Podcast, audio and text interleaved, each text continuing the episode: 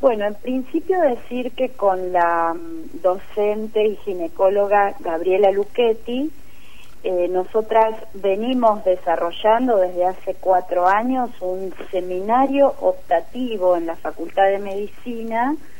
eh, sobre derechos sexuales y derechos reproductivos. Dentro de ese seminario hay especialmente dos módulos dedicados al tema de aborto, tanto desde una perspectiva vinculada con la salud como vinculada con el derecho. A partir de eso y de algunos debates que nos vamos dando en esos seminarios,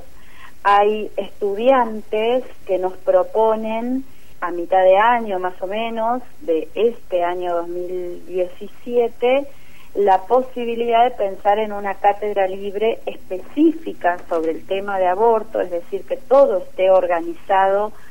para discutir, para trabajar, para producir conocimientos específicamente sobre el tema de aborto.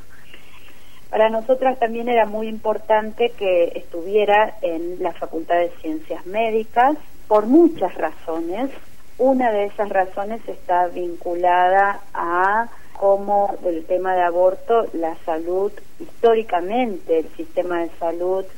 ha hablado eh, y en todo caso ha negado también eh, muchísimos derechos. Venimos en un proceso muy importante donde hay amplios sectores del sistema de salud que se están eh, ocupando de garantizar las interrupciones legales de embarazos que contempla el Código Penal de nuestro país, pero que, que también lo que nos plantean en charlas, en foros, en, en debates en el lugar de trabajo es que esos conocimientos los han tenido que construir por fuera de la universidad. Si bien la cátedra libre está dirigida a toda persona que quiera cursarla, mm, a nosotras nos interesa que el mayor número de personas que cursen la cátedra sean estudiantes de medicina, porque entendemos luego van a ser proveedores, proveedoras de eh, abortos legales